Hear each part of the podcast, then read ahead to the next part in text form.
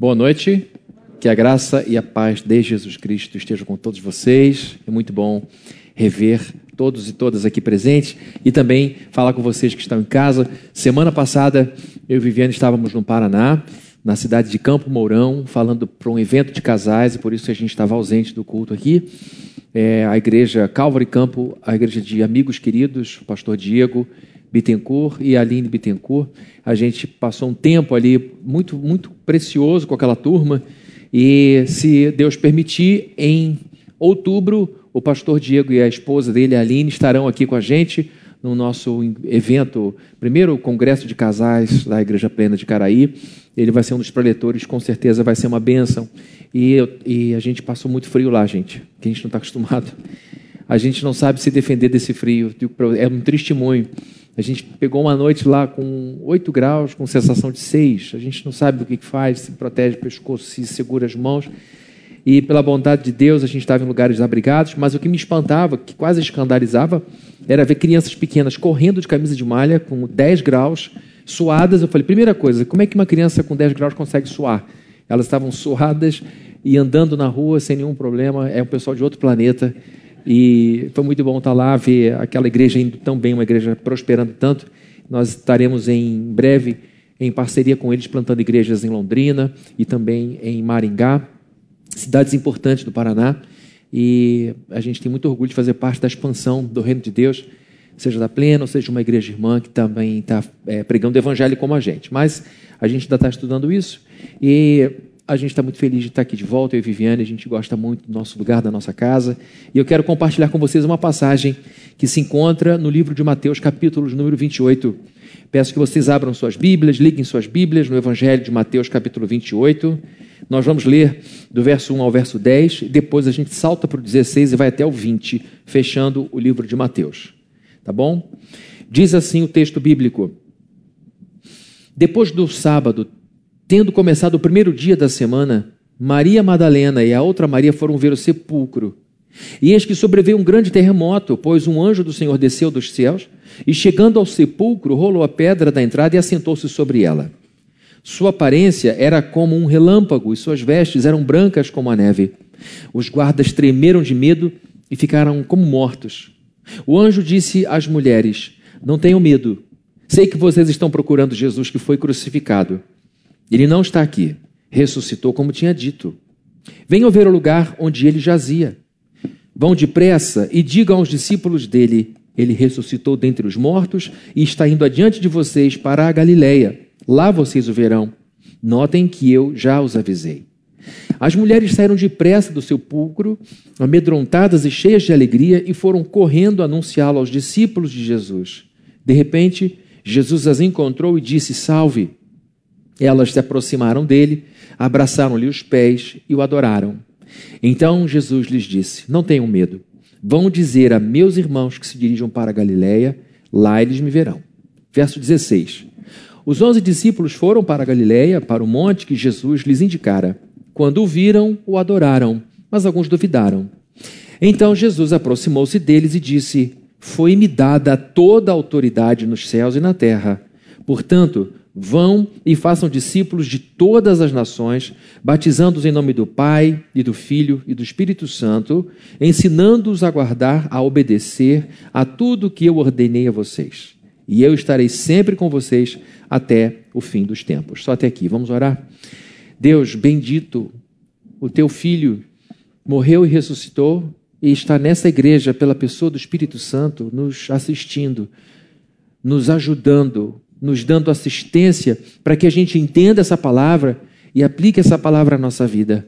Nós te pedimos, Senhor, que nós continuemos honrando a Ti, assim como o honramos durante o louvor, que a gente possa agora tributar louvor ao, seu, ao Senhor com a nossa mente atenta, com o nosso coração aberto, que o Senhor fale profundamente através dessa exposição. Tu sabes que o mensageiro é pó, é barro, mas a tua mensagem é ouro puro então eu te peço que o Senhor, a despeito da, da, do pouco valor do mensageiro, possa abençoar ricamente o teu povo, os teus filhos e filhas, e que a gente saia daqui com o nosso coração transbordante, com o nosso coração repleto de alegria, reverência, gratidão e esperança. Que o Senhor guarde os nossos filhinhos também, as nossas filhas, que estão sendo carinhosamente educados, amados por voluntários e voluntárias que estão aqui cuidando deles enquanto o Senhor fala ao nosso coração. Que ao chegar em casa, os pais e os filhos estejam repletos de Deus, cheios da presença do Senhor. É o que nós pedimos em nome de Jesus. Amém e amém. Queridos, nós sabemos que as palavras de Jesus Cristo são palavras de autoridade sobre nós. Porém, essa autoridade que as palavras de Jesus Cristo têm sobre nós não é uma autoridade judicial, não é uma autoridade legal, não é uma autoridade cartorial, é uma, é uma autoridade que ocorre por influência. Essa palavra de Jesus, ou as palavras de Jesus, têm um enorme poder de influenciar nossas escolhas. Um juiz tem um poder que lhe é otorgado pelo Estado, e esse poder é válido enquanto ele for juiz. Um influenciador, uma influenciadora, embora não tenha esse poder otorgado pelo Estado, tem o poder de ser o exemplo. E a palavra desse esse influenciador ou influenciadora vai durar enquanto ele continuar sendo exemplo para quem o ouve. Então, o poder de Jesus Cristo é um poder de influência. Embora a gente saiba que ele é o rei que ele é o poder supremo e, e, ele é a lei suprema, isso não pode ser afirmado nos cartórios, nos códigos legais do nosso país, porque nós não vivemos numa teocracia. Mas nós temos em Jesus Cristo a autoridade suprema, temos nas palavras de Jesus Cristo as palavras de autoridade que normatizam a nossa vida, que dão rumo às nossas decisões, que formatam, modulam o nosso pensamento, que avaliam os nossos sentimentos. Então, as palavras de Jesus Cristo exercem um enorme poder sobre a nossa vida e estamos aqui numa noite fria, num, numa possibilidade de estarmos em outros lugares, porque nós queremos de fato ouvir o que ele tem para nós. E hoje é o primeiro dia da semana, nós estamos começando a semana no descanso. Nós estamos descanso para vocês. Quem serviu hoje aqui está trabalhando. Mas hoje é o primeiro dia de uma semana que virá com seus desafios, e nós colocaremos ou não em prática as palavras de Jesus Cristo. A esperança é que a gente, de fato, ponha tudo em prática, tudo que tiver ao nosso alcance. Nós somos essas pessoas que, pela obra do Espírito Santo, coroaram em seus corações a Jesus Cristo como Rei, como Senhor. Ele é Rei. Queira a pessoa coroá-lo ou não, queira a pessoa reconhecer Jesus como Senhor de todas as coisas ou não, ele é Rei. Ele é autoridade. Ele não deixa de ser quando eu descreio. Ele não deixa de ser rei quando eu não creio que ele é rei. Ele não deixa de ter autoridade quando eu acho que ele não tem nenhuma. Ele não deixa de existir quando eu simplesmente tento apagá-lo da minha cabeça. Ele é rei, mas nós somos aquelas pessoas que em seus corações coroaram o Senhor e vivem como seus súditos, como aqueles que de fato estão vivendo um novo tempo, um tempo em que o reino de Deus já chegou. O reino de Deus não é uma coisa que vai chegar. O reino de Deus já está entre nós. E a prova é a sua obediência, ou pelo menos o seu esforço para ser o mais obediente possível às normas, às palavras que saem da boca de Jesus. Para nós, Jesus não é só um rei que reina, ele é um rei que governa. Ele não é só uma figura real, ele não é apenas alguém que tem aparência real, ele não é só alguém que tem a pompa de um rei, mas ele é o governante de cada decisão, de cada metro quadrado desse universo. E ele normatiza a nossa vida. E o seu objetivo com as suas palavras é nos fazer felizes. O objetivo de Jesus Cristo com as suas palavras é de nos tornar pessoas abundantes, de vida abundante. O primeiro sermão de Jesus, o Sermão do Monte, começa com a expressão bem-aventurado. O termo bem-aventurado no grego, Macários, já falei isso várias vezes, você já deve estar até assim, já sei o que você vai falar. Significa feliz. Então, ele começa o sermão justamente com um, uma palavra ou com uma expressão que é de interesse de todo o ser humano. O primeiro salmo, o salmo número um, começa: Bem-aventurado o homem que teme o Senhor e anda em seus caminhos. Então, a felicidade está no início do saltério dos salmos, e a felicidade está no início do Sermão do Monte, logo como primeiro tema. E o evento da ressurreição nos mostra o quanto as palavras de Jesus são poderosas. Tudo aqui nessa noite vai ficar em torno das palavras de Jesus Cristo.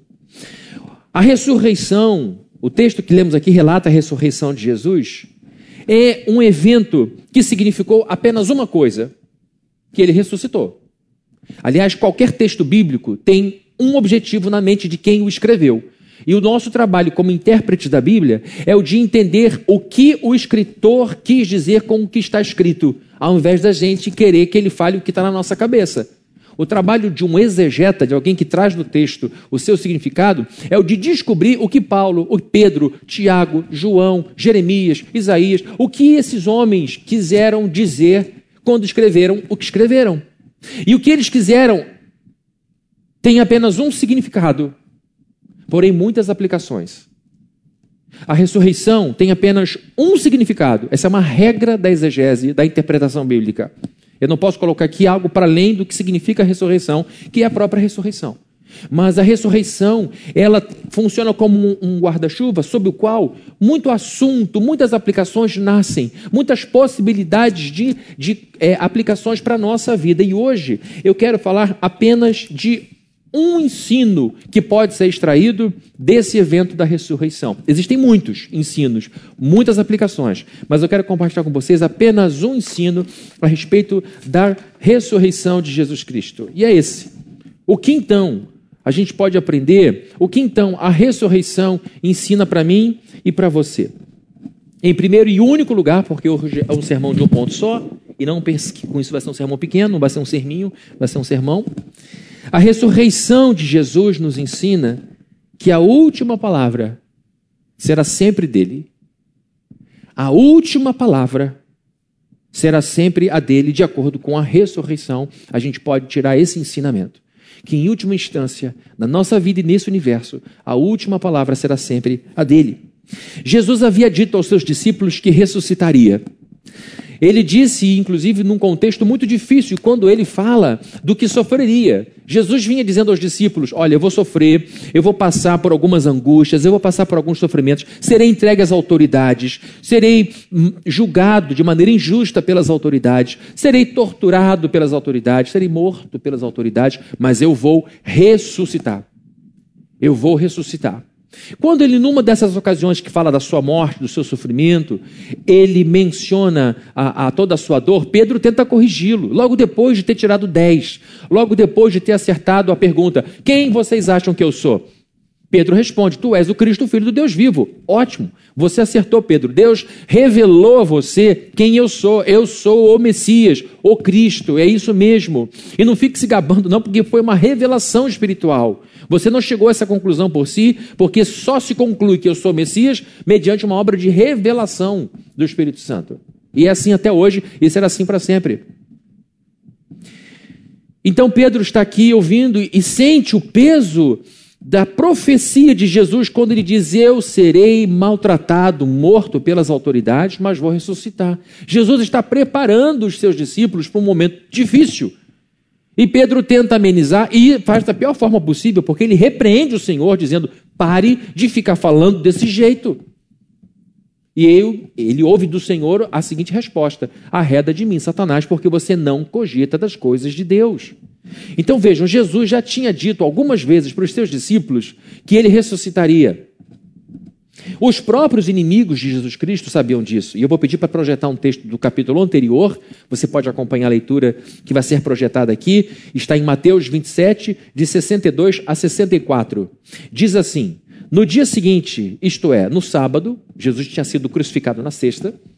Os chefes dos sacerdotes e os fariseus dirigiram-se a Pilatos e disseram: Senhor, lembramos que enquanto ainda estava vivo, aquele impostor disse: Depois de três dias ressuscitarei. Vejam só, os discípulos sabiam e os inimigos de Jesus também sabiam que Jesus estava dizendo para todos que ele ressuscitaria ao terceiro dia. Então não era uma coisa, não era uma informação difícil de se acessar. E agora os inimigos de Jesus estão tentando enterrar Jesus e todo o legado que ele pudesse deixar. Legado é uma coisa que a gente deixa, que permanece após a nossa morte. Nós estamos aqui nos preparando para a segunda fase de obra da igreja. Nós vamos continuar essa obra em nome de Jesus. Terminamos a primeira, porque queremos deixar um prédio que seja o nosso legado para a cidade de Niterói, porque isso aqui é uma plataforma física para algo espiritual que vai para além do nosso município. Muita gente do mundo inteiro ouve isso. Então a gente quer deixar um legado glorioso, como já estamos deixando legados aqui, pelo que já fizemos nesses 24 anos de igreja. Então, queridos, estão aqui os inimigos de Jesus tentando enterrar Jesus e qualquer possibilidade de continuidade nessa história que Jesus está levantando. E disseram, no verso 63, Senhor, lembramos que enquanto ainda estava vivo, aquele impostor disse: Depois de três dias ressuscitarei. Verso 64. Ordena, pois, que o sepulcro dele seja guardado até o terceiro dia para que não venham os seus discípulos e, roubando o corpo, digam ao povo que ele ressuscitou dentre os mortos. Este último engano será pior que o primeiro. Então estão aqui os discípulos, ou perdão, estão aqui os inimigos de Jesus Cristo, fazendo de tudo para impedir que a ressurreição acontecesse. Eles não acreditavam que Jesus Cristo ressuscitaria. Na cabeça deles, funcionaria como eles fariam caso fosse no time de Jesus. Eles então projetam suas mentes ruins sobre a vida dos apóstolos. E dizem: olha, eles provavelmente, para darem validade ao que esse impostor falou, vão arrumar a ideia de tirar o corpo daqui e vão dizer que ele ressuscitou e ninguém vai desdizer esse negócio. Então vamos botar a guarda aqui? Só tem como botar um destacamento aqui? Tem como a gente selar esse túmulo? Tem. Pode ir lá, façam isso, chega de confusão. Jesus, queridos, está nos ensinando com a sua ressurreição que a última palavra será sempre a dele. Jesus profetizou um evento impactante, a sua ressurreição. Jesus está dizendo: o que aconteceria? Eu ressuscitarei. E ele ainda está dizendo quando isso aconteceria? Três dias depois da minha morte. É muito corajoso. Ele sabia o que estava fazendo. Ele era o senhor da história. Ele tinha o relógio da história nas mãos. E ele então está antecipando uma notícia poderosa, uma notícia impactante, e dizendo o seguinte: eu morro num dia, três dias depois eu volto. E isso alarmou seus inimigos. E com isso, a gente entende a divindade de Cristo, que uma das maneiras que a gente tem para entender que Ele é Deus é a gente ver a, o cumprimento, a realização das profecias que Ele próprio lançou as coisas que ele prometeu e que aconteceram. Os inimigos de Jesus arquitetaram a sua morte, tentaram impedir sua ressurreição ou qualquer coisa que sugerisse ressurreição. E ao contrário dos inimigos de Jesus, que eram pessoas muito poderosas, eram chefes de sacerdotes e eram fariseus, pessoas de alta respeitabilidade social, que tinham ligações poderosas com as autoridades romanas, porque os judeus viviam debaixo da escravidão e estavam debaixo do poder romano. E aqui a gente percebe que eles têm influência, acesso a Pilatos, eles têm influência sobre Pilatos. Pilatos recebe Jesus, recebe a queixa. Qual é a queixa? Jesus é um sublevante, um rebelde. Ele quer acabar com a harmonia de Roma e está causando uma confusão no nosso próprio meio. Então ele tem que ser morto porque ele é, ele está criando uma insurreição contra Roma, ele já não está nem mais aí para nós e ele precisa ser morto. E aí, Pilatos, um representante do Estado romano, um jurista de alto nível, e é bom entender que um jurista romano é alguém que se orgulhava de um direito que, que fundou a base do nosso próprio direito hoje.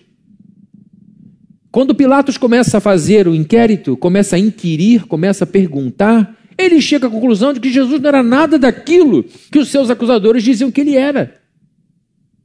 E ele começa a perceber que havia uma pressão muito grande de todo mundo sobre ele, e o grito, o desespero, a histeria era proporcional à falta de prova, porque a verdade por si não precisa ser escandalosa. Um bom argumento por si só é autoevidente. A verdade ela não precisa ser sustentada, ela se sustenta. Então toda a gritaria era para esconder a fragilidade dos argumentos. Todo o escândalo, toda a pressão que Pilatos sofreu era para que ele atravessasse com muita pressa todos os caminhos da justiça e colocasse logo um fim em Jesus, porque eles não podiam matar Jesus sem autorização do Estado romano. Eles não podiam fazer isso. E agora Pilatos ouve aquilo e diz: não tem culpa nenhuma, e que chama Jesus para uma conversa.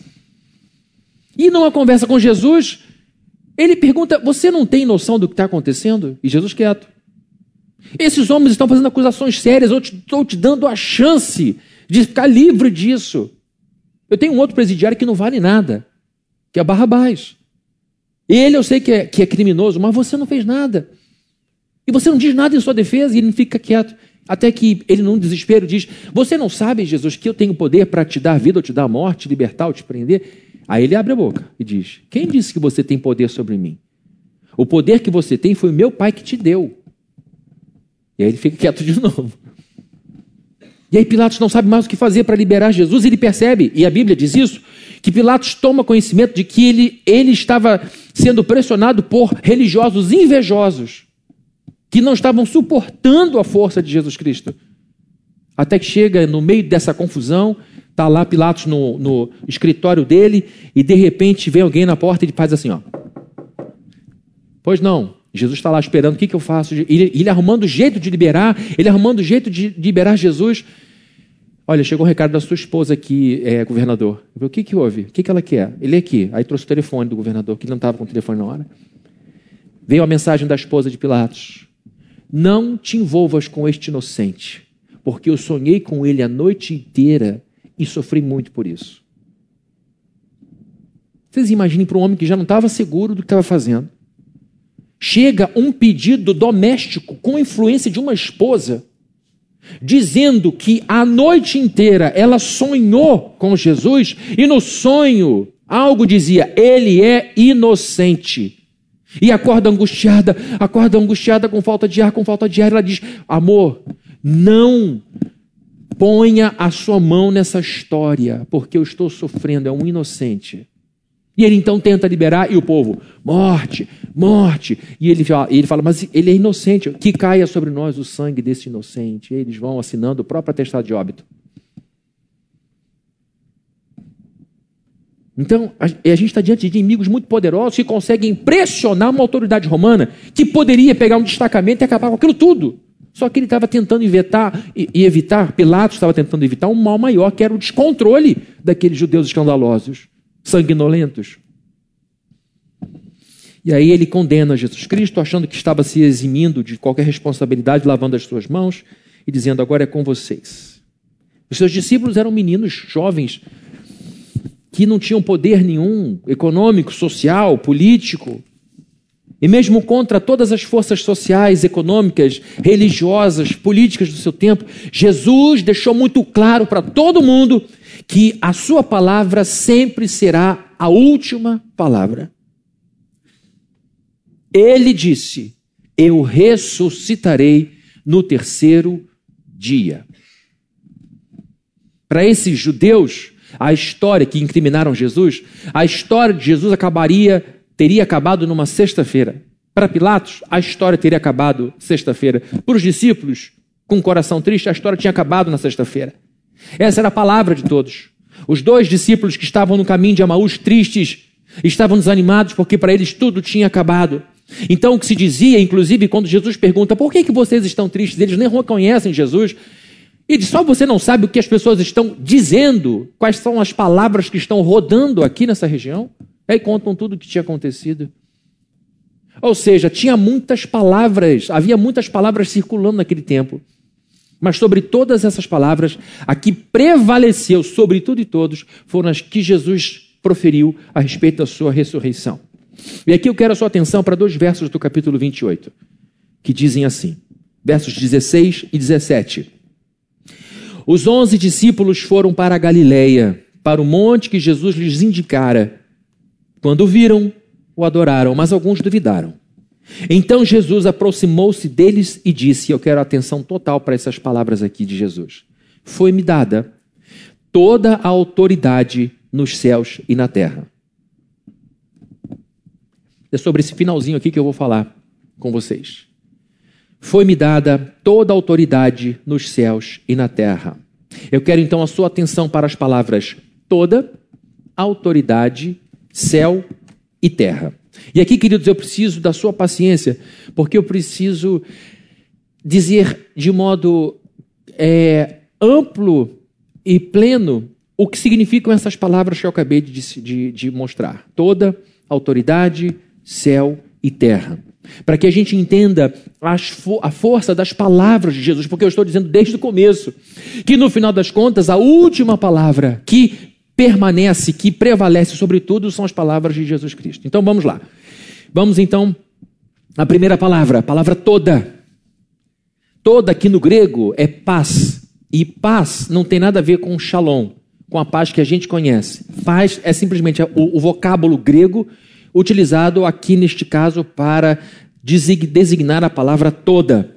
Paz significa cada, todo, algum, tudo, qualquer um, todas as coisas, qualquer coisa coletivamente, algo de todos os tipos.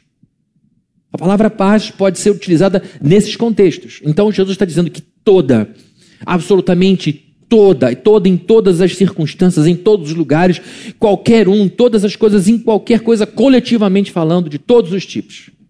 Autoridade, exousia no grego. São palavras que o apóstolo Mateus usou para descrever o que ele ouviu de Jesus Cristo. Autoridade, exousia.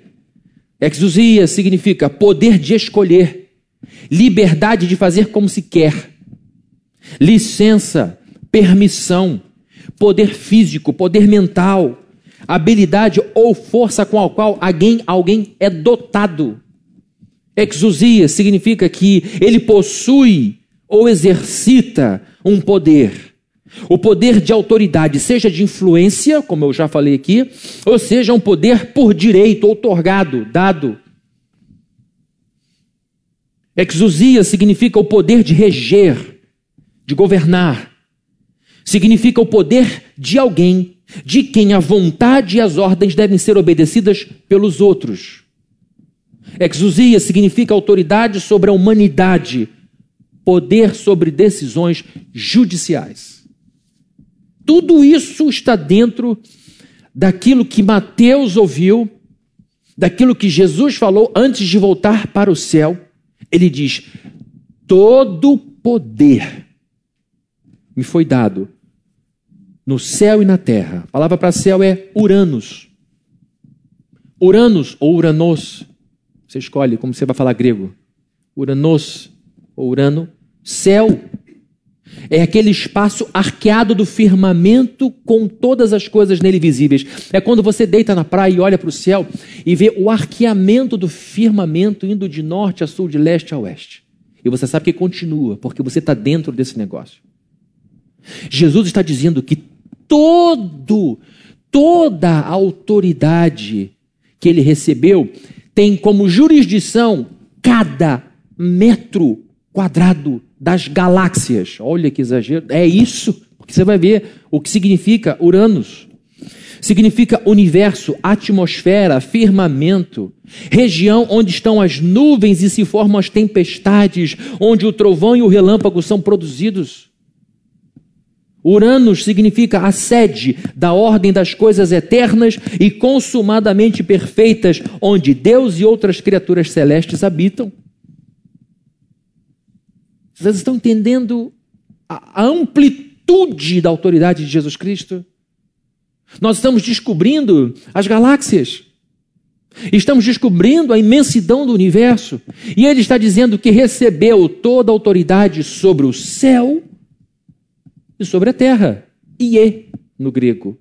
Ie. Ie significa terra xiara ou arável. O chão onde a gente pisa, um lugar estável.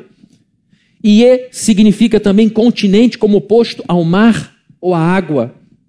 Ie significa a terra como um todo, a terra como o oposto dos céus, a terra que a gente habita. Ie significa residência de homens e mulheres, dos animais, significa um país, uma terra circundada com limites. Ie Brasil, território, terra Brasil. Ie Argentina, Ie Uruguai. Ie significa território, região. Toda, absolutamente toda a autoridade me foi dada sobre todas as galáxias e sobre cada metro quadrado desse chão sobre o qual a gente anda. Isso enche você de confiança ou não? Isso faz você encher seu peito ou não? Isso faz você dizer eu sou mais que vencedor ou não? Isso faz você. Amém para vocês três que estão participando comigo. O resto eu não sei. A questão é quando a gente vai entendendo o que está em jogo, a gente tem que pegar esse desânimo, a gente tem que pegar esse medo e guardar na gaveta e dizer o seguinte: o mundo é meu, porque o meu general é Cristo. E ele recebeu toda, toda a autoridade para fazer o que ele quiser em cada galáxia, em cada planeta, em cada região desse universo que eu desconheço. E sobre cada metro quadrado do chão por onde eu piso. Por isso que quando Deus diz a Josué, aonde você puser a planta do teu pé, você vai prosperar, porque ele é dono de cada metro quadrado desse mundo. Jesus, ressurreto, poderoso, tão glorioso, que as suas amigas, as suas discípulas que tanto o amavam, que viveram com ele intimamente por três anos, não o reconheceram. Num dos evangelhos há o relato de que elas estavam lá para poderem limpar o corpo de Jesus, porque ele foi colocado por José de Arimateia, um homem muito rico, que tinha acabado de criar um, um, um, um como é que diz, uma cova na pedra que não tinha sido usada ainda. Ele pede a Pilatos para guardar o corpo de Jesus. Então ele pega um pano de linho novinho, mas embrulha um corpo que estava todo ensanguentado. E como era sábado, dia e de descanso, elas não podiam limpar aquilo no sábado, elas foram muito cedo no domingo para fazerem esse trabalho. E elas estavam com o cenário da dor, do sofrimento na cabeça, quando se deparam com Jesus ressurreto, elas acham que é o jardineiro. Nossa, que jardineiro espetacular. E elas olham e dizem: O senhor por acaso sabe dizer onde puseram o corpo do nosso Senhor? E aí ele diz o quê? Maria. Ela reconhece a voz. E ele diz: Salve. Hoje a gente usa de brincadeira salve, fulano, salve. A palavra salve no grego é uma palavra de alegria. E se você encontra com alguém que alguém diz salve, essa pessoa está feliz. Quando alguém te cumprimenta assim, bate aqui. Você pode fazer com qualquer criança, um experimento social muito importante. Está ali parado. Se você estende a mão, ela, ela corresponde àquela energia positiva. Ela vai lá e vai bater. E você também, adulto. Você pega um adulto bem animado que passa você, bate aqui, dá um high five aqui, você vai lá e bate. É uma troca de energia positiva. Quando Jesus Cristo encontra com essas mulheres, ele diz salve, ele passa essa energia de alegria. Ele não sai do túmulo irado. I'm back. Ele não, né? Ele não sai com sede de vingança. Ele não sai correndo atrás de quem fez mal para ele. Ele vai ao encontro das suas amigas.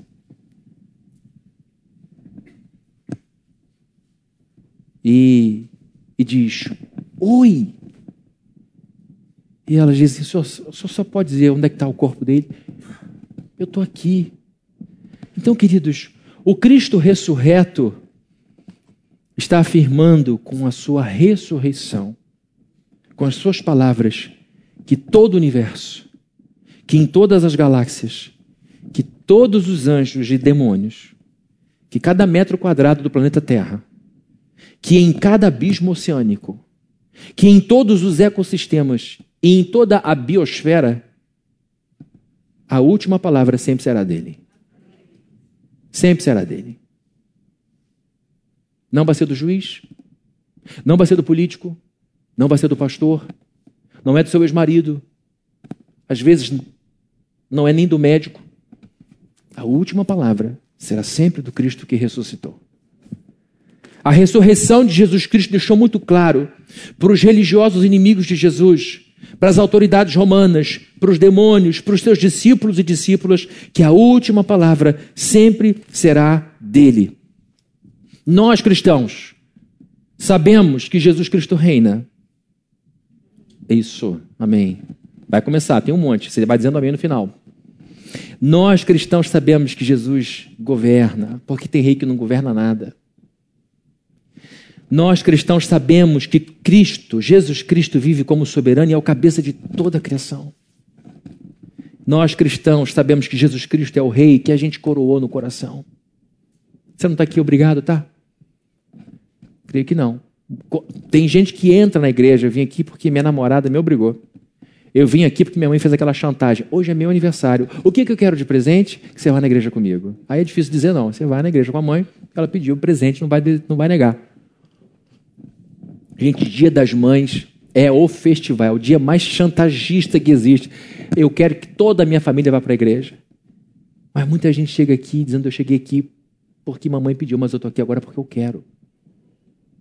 Porque foi a melhor coisa que aconteceu comigo. Eu estou encontrando esse Cristo. A gente, esse povo, nós somos os cristãos, nós somos as pessoas que resolveram coroar Jesus em seus corações. Nós somos aqueles que sabem que Jesus vai voltar. E a gente não pode esquecer disso. Porque tem muita gente que, porque esqueceu que ele vai voltar, está vivendo como se aqui fosse destino final. Nós, cristãos, sabemos que Jesus disse que a gente deve viver de maneira santa. Eu estou dizendo que, em última palavra, são as palavras de Jesus que prevalecem. E ele disse, e a gente sabe disso, que a gente tem que viver de forma santa. Nós, cristãos, sabemos que Jesus disse que precisamos amar uns aos outros, por mais desafiador que possa ser. Nós, cristãos, sabemos que Jesus disse que devemos ser generosos, que devemos cuidar dos pobres. Nós, cristãos, sabemos que Jesus disse que devemos fazer aos outros aquilo que gostaríamos que fizessem conosco. Que a gente tem que fazer com os filhos dos outros o que nós gostaríamos que fizessem com os nossos filhos. Nós cristãos sabemos que Jesus disse que deveria mostrar, deveríamos mostrar ao mundo a luz das nossas boas obras para que o Pai dele fosse glorificado. Porque ele diz: Nisto meu Pai é glorificado, que vocês vão e deem muitos frutos. Que as pessoas reconheçam nossas obras de arrependimento, que são obras que iluminam. Olha, eu agi de um jeito e agora me arrependi, estou em Cristo vivendo de outra forma. Este testemunho de mudança, esse testemunho concreto de mudança, é uma luz que brilha na escuridão, que de fato de Deus é vivo e mudou essa pessoa completamente. Nós cristãos sabemos que Jesus disse que deveríamos nos orgulhar dele e de Sua palavra. Ele falou: aquele que me nega diante dos homens, eu negarei diante de Deus e diante dos anjos. Mas aquele que me confessa diante dos homens, eu confessarei diante de Deus e diante dos anjos. Nós cristãos sabemos que Jesus disse que deveríamos amá-lo acima de nós mesmos. Quem quiser vir após mim, tome a sua cruz, negue-se a si mesmo e me siga, ó, todo dia. O nosso ego fica atrás do ego dele. Ele não veio aniquilar o nosso ego, ele veio redimir o nosso ego. E a melhor redenção que pode acontecer é a gente colocar o nosso, dele, o nosso ego atrás do dele e segui-lo. Deixar o nosso ego, a palavra ego no grego é eu, ou eu é a palavra é, é vamos voltar aqui. A palavra eu no grego é o ego. Nós cristãos sabemos que Jesus disse que deveríamos buscar em primeiro lugar o reino de Deus e a sua justiça. Nós cristãos sabemos que Jesus deveria estar em primeiro lugar em nossa vida e não o nosso pai, não o nosso cônjuge. Porque ele falou: aquele que ama mais o pai e a mãe mais do que a mim, não é digno de mim. E aqui Jesus não, não, está querendo causar fratura numa família, mas haverá um momento em que pessoas de muita influência, muito próximas a você, irão se opor a Jesus Cristo. E nessa hora nós teremos que dizer: Eu vou seguir o que Jesus está dizendo. É nesse sentido que ele diz: eu vou botar pai contra filho e filho contra pai.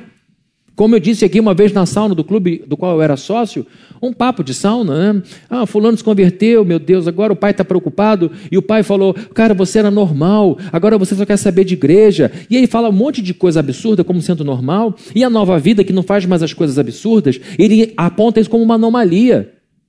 E esse pai, com certeza, tinha uma influência muito grande sobre esse filho. E é nesse sentido que a gente tem que pegar o que o pai diz, o que a mãe diz, ou o que o cônjuge diz, olha, me desculpe, te amo muito, mas quando houver conflito entre o que você fala e o que Cristo fala, eu vou seguir Jesus Cristo. Não tem jeito. Nós cristãos sabemos que Jesus disse que deveríamos ser humildes, gentis, limpos de coração, pacificadores, sedentos e famintos por justiça. Tudo isso Jesus disse para que nós tivéssemos vida abundante. Todas essas coisas que ele disse, e eu estou dizendo que o que prevalece, o que a ressurreição nos ensina, é que a última palavra será sempre de Jesus Cristo. E eu estou listando um monte de coisas que a gente tem como palavra de Jesus Cristo, para dizer que toda palavra de Jesus Cristo tem um único objetivo. Na verdade, tem mais do que um. É o de glorificar a Deus e nos fazer felizes. Ele falou: Eu vim para que vocês tenham vida e vida abundante. Para que a gente tenha uma vida sensacional, para que a gente diga assim: de fato, obedecer a Cristo é o caminho mais seguro para a minha vida. Uma vida cheia de gratidão, uma gratidão, uma felicidade que nunca mais vai terminar. Caminhando para o final, queridos, hoje eu venho falar aqui sobre a ressurreição de Jesus e dizer que ela nos ensina que a última palavra será sempre dele sempre dele. Isso nos enche de fé e de responsabilidade. Porque nós somos as pessoas que, semana após semana, pelo menos eu posso dizer que aqui no culto você lê a Bíblia. Eu sei que às vezes a gente tem uma semana corrida e diz: Eu não tive nem tempo de ler a Bíblia. Então, pelo menos estar aqui te salva de ficar muito tempo sem encostar na Bíblia. E pessoas que leem, que são informadas, não podem dizer para Deus: Eu não sabia. E nem tentem dizer, nem tentemos dizer, não tive tempo de ler Sua palavra, porque tempo a gente tem. A gente tem tempo para fazer um monte de coisa, tem tempo para fazer um monte de coisa que a gente gosta. E quando a gente ouve as palavras de Jesus, a gente descobre que as palavras de Jesus são a nossa fonte de sabedoria. Eu sempre que viajo para a serra, eu vejo aqueles lugarzinhos em que tem uma nascente d'água e tem uma torneirinha que as pessoas lá vão e bebem água. Eu sempre fico encantado com essa capacidade inesgotável de, de produção de água, de um recurso tão importante que vem do meio da pedra. Eu acho aquilo tão incrível. Fonte de água, eu acho uma coisa linda. Quando a gente vê um, um olho d'água mais, mais possante, com calibre maior, e aquela coisa transparente brotando sem parar, aquela coisa cristalina, aquilo é incrível, aquilo é uma fonte. Jesus Cristo é a nossa fonte de sabedoria. Põe a sua caneca vazia, a sua alma vazia debaixo da torneira do Senhor e deixa Ele derramar sabedoria sobre a sua vida. Ele vai derramar. Ele é a nossa fonte de segurança. A Bíblia diz que aquele que teme ao Senhor anda seguro por uma questão óbvia. Porque a Bíblia preconiza o caminho da honestidade, da fidelidade, do trabalho e não da preguiça, da responsabilidade e não da inconsequência. Então, quem lê as palavras de Jesus constrói uma vida segura. Não é uma vida blindada contra problema, mas vai derramar muito menos lágrima desnecessária do que o tolo. Então, as palavras de Jesus são nossa fonte de sabedoria, de segurança, de sanidade. Sanidade. Jesus falou: não andem preocupados, não andem ansiosos com o que vocês vão comer, onde vocês vão habitar, o que vocês vão vestir, o que vocês vão beber. Porque o vosso Pai Celeste sabe que vocês precisam dessas coisas. Olha para o lírio. Quem veste esse lírio lindo é o próprio Pai de vocês. Vejam as aves, quem as alimenta é o próprio Pai. Vocês não têm mais valor do que um lírio, do que um pardal, do que uma ave. E aí, quando você lê essa palavra de Jesus sobre a ansiedade e põe no coração, a sua cabeça volta a funcionar e você volta a dormir bem. Você volta a regular sua vida, porque Jesus é a nossa fonte de sanidade. Porque a gente sabe que Ele é poderoso para ressuscitar um morto. E aí, quando você anda em comunhão com esse Cristo, a sua mente fica sã. E aí você para de dar a si mesmo o desprazer de viver palpitante, irritado, irritada, gritando com todos e com tudo, como se Deus não existisse. Então, Jesus, as palavras de Jesus são a nossa fonte de sabedoria, nossa fonte de segurança, nossa fonte de sanidade, nossa fonte de santidade. Santidade não é santarrice, não é beatice. O beato, a beata, o santarrão, a santarrona é aquela pessoa que faz o que é certo para se exibir. É aquela pessoa que fica expondo a sua humildade. É a pessoa que tem prazer em exibir sua virtude. Isto daí é pecado. Virtude que se exibe não é virtude. A santidade tem a ver com um corte que você faz na sua decisão, tem a ver com uma separação que você faz na sua vontade, e você sozinho se porta como se estivesse sendo visto por uma multidão, porque você sabe que nunca está sozinha. Nunca está sozinho. Existe alguém poderoso que mora dentro de você. Isso é santidade. Quando você entende que ele mora dentro de você, que o Cristo que estava lá com Pedro, com essas mulheres, está dentro de você, ele se torna a sua fonte constante de, de caminho reto. As palavras de Jesus são nossa fonte de felicidade, de prosperidade. Eu poderia ficar aqui falando muito sobre isso. As palavras que saem dos lábios de Jesus devem ser para nós mais desejáveis do que uma velhice segura, do que muito dinheiro guardado no banco, do que muita segurança profissional, porque eu sei que é por aí que a gente caminha muitas vezes por muito tempo na vida. Quando Jesus estava no deserto, está lá no livro de Mateus, capítulo 4, ele foi tentado pelo diabo. O diabo falou: Olha, transforma essas pedras em pães. Ele responde a essa tentação com um texto de Romanos, que estava na, de, de Deuteronômio, que estava na sua cabeça. Esse texto vai ser projetado. Deuteronômio, capítulo 8, verso 3. Jesus repete esse texto aqui, porque Jesus era cheio da palavra que saía da boca de Deus. Assim, ele os humilhou e os deixou passar fome, mas depois os sustentou com maná que nem vocês, nem os seus antepassados conheciam, para mostrar-lhes o quê? Que nem só de pão viverá o homem, mas de quê? De toda palavra que procede da boca do Senhor. Satanás está ouvindo de Jesus um eco do Antigo Testamento que diz que a gente tem nas palavras de Deus algo que nos dá energia, porque pão, alimento, serve para dar energia para a gente. E quando a gente come com responsabilidade, a gente põe para dentro energia limpa. Quando a gente come direito, quando você se preocupa com o que você põe dentro de você, você está pondo dentro de você energia limpa para você ir mais longe. A palavra de Deus é esta energia que nos faz andar por este mundo perigoso e é uma energia limpa, que não intoxica. Então Jesus está nos ensinando algo do Antigo Testamento, algo que saiu da boca de Deus para a mão de Moisés e que vai ecoando pelos séculos e agora sai da boca de Jesus e diz: Nem só de pão vocês vivem. A energia, a força de vocês não vem só de coisas materiais, sobretudo vem daquilo que sai da boca de Deus. E por que eu estou dizendo isso? Porque a boca de Jesus é a boca de Deus. A boca de Jesus é a boca de Deus para mim para você. Hebreus diz que ele é a expressão exata do ser de Deus. Jesus é a segunda pessoa da Trindade. E as palavras de Jesus, que prevalecem sempre, são normativas. E aqui vão algumas perguntas de aplicação e eu termino. Até aqui a gente viu que a ressurreição ensinou que as palavras de Jesus irão sempre prevalecer e serão sempre a última palavra sobre tudo. A gente viu que os ensinamentos de Jesus vêm de Deus, porque Ele próprio é Deus, e que os ensinamentos de Deus são normativos. Diante de tudo isso, eu quero te perguntar, a você que conhece Jesus Cristo, como você tem se relacionado com o que tem saído da boca dele, do livro, dos evangelhos? Como você tem vivido em relação às palavras de Jesus?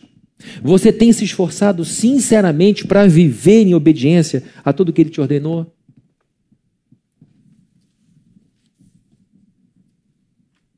Vou citar dois textos aqui para fechar. Essa é a última folha do meu esboço. Mateus 28, 19 e 20 diz assim: Portanto, vão e façam discípulos de todas as nações, batizando-os em nome do Pai, do Filho e do Espírito Santo. Depois de ele ter dito o que a gente acabou de dizer, toda a autoridade me foi dada no céu e na terra. Por causa disso, eu estou enviando vocês. Nós não vamos parar.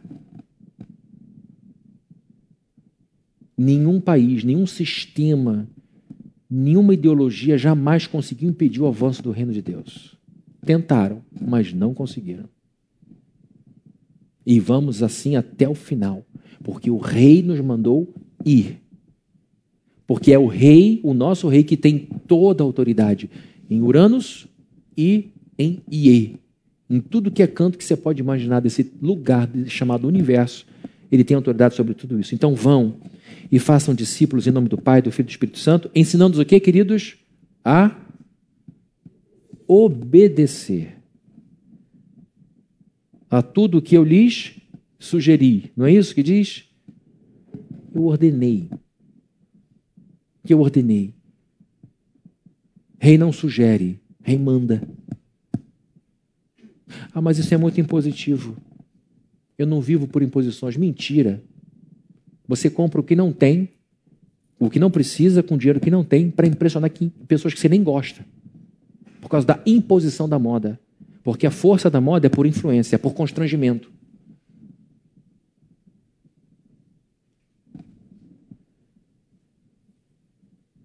Você se submete a, a várias ditaduras, vive debaixo de várias, vários sistemas ditatoriais de soft power, de influência, sem perceber. E a questão é: a que Senhor você vai obedecer? Sobre o qual você vai se colocar? Ensinando-os a obedecer tudo o que eu lhes ordenei. A obedecer tudo, não apenas aquilo que você acha que é certo, não apenas aquilo que você acha que é correto. É dar tudo. Jesus não morreu por 10% do seu dinheiro. Jesus não morreu por 10% do seu tempo. Jesus não morreu por seu domingo. Jesus Cristo morreu por você por mim, por tudo. Ele não vem resgatar metade do nosso tempo, do nosso ser, ele não vem resgatar a nossa alma e deixar o corpo de fora, ele vai resgatar você por inteiro. E ele quer seu coração por inteiro. Ele quer sua obediência por inteiro. E sabe o que eu vou te dizer? Em você obedecendo a Deus ou desobedecendo a Deus, em Fabrício obedecendo ou desobedecendo a Deus, ele continua sendo Deus. Porque ele é perfeito. O perfeito não precisa ser melhorado, senão não seria perfeito. E o perfeito não pode decair de sua perfeição, senão não seria perfeito. Quem ganha com a sua obediência é você, quem ganha com a minha obediência sou eu. Quem perde com a sua obediência é você, quem perde com a minha sou eu. Então, é em nosso benefício que ele ordena, gente. Ele não vai ficar dizendo, ó, oh, que povo rebelde, eles não me obedecem, a nossa, a nossa imagem, a nossa imagem. Ele continua recebendo o amor do Filho, do, do Espírito, a Trindade se ama para sempre. E ele nem precisa de arcanjo para dar valor a ele. O valor da Trindade é intrínseco. Suficiente. Então, quando ele diz obedeçam, é em nosso benefício. Ou você tem dúvida de que é a gente que estraga a nossa vida? Hã? Estou certo ou estou errado? É a gente que estraga com desobediência. É a gente que chuta tudo para o alto. Eu sei que às vezes vem uma fatalidade, às vezes vem, vem, vem uma doença, um desemprego, essas coisas que estão além da nossa, da nossa vontade, mas como pastor eu digo, nós é que estragamos muito a nossa vida. Mas nós também somos as pessoas que podem melhorar muito a nossa própria vida, em simplesmente obedecendo o que está aqui. E eu estarei com vocês sempre até o fim dos tempos. E por último, João 14, 21. Quem tem os meus mandamentos e o quê? Vamos ler junto? Para ninguém dormir? Vamos lá? Quem tem e lhes obedece, esse é o que? Me ama. Aquele que me ama, e eu também o amarei e me revelarei a ele. Amor é mais do que verbal. Amor é obediência.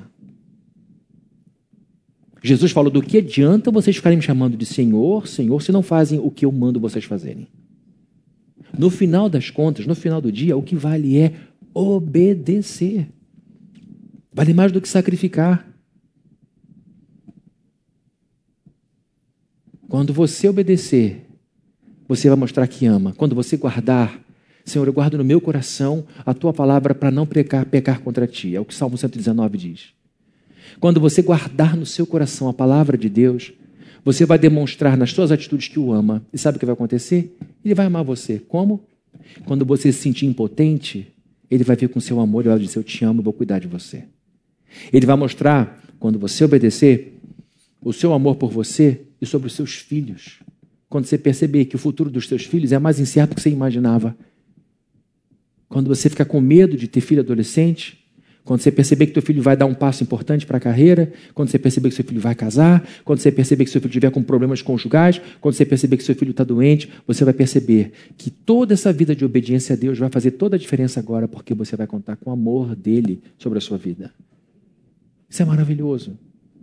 No final de todas as coisas, no final de todas as coisas, a gente precisa entender que o que vale nesse universo são as palavras de Jesus Cristo. O resto o resto é pastel vazio. O resto é pastel vazio.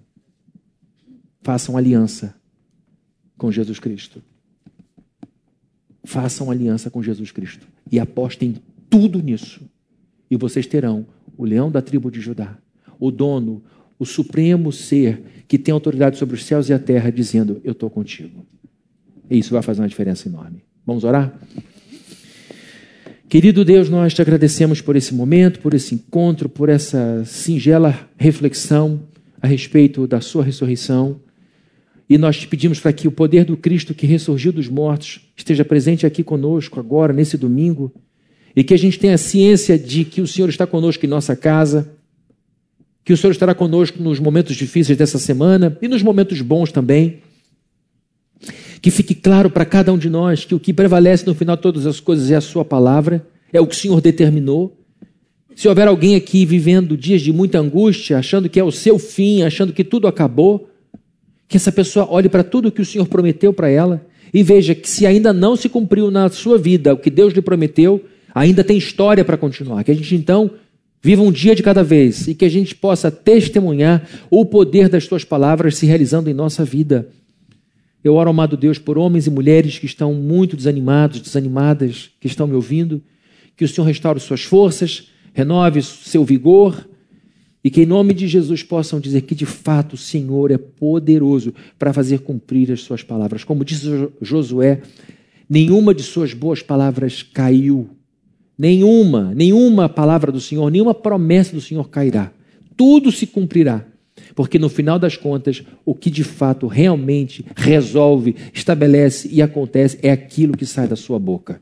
E que a gente possa viver Deus não baseado, baseando a nossa confiança no pão sobre a nossa mesa, mas que a gente possa basear a nossa força, a nossa convicção na palavra que sai da sua boca, em primeiro lugar. E que a graça do nosso Senhor Jesus Cristo, o amor de Deus, o nosso Pai, e a comunhão e consolação do Espírito Santo estejam com todos aqui presentes, com todas aqui presentes, e também nos assistindo aí atrás dessa tela. Em nome de Jesus. Amém. Que Deus te abençoe. Tenha uma ótima semana. Deseja quem estiver do seu lado também uma ótima semana. Bom com Deus e até semana que vem.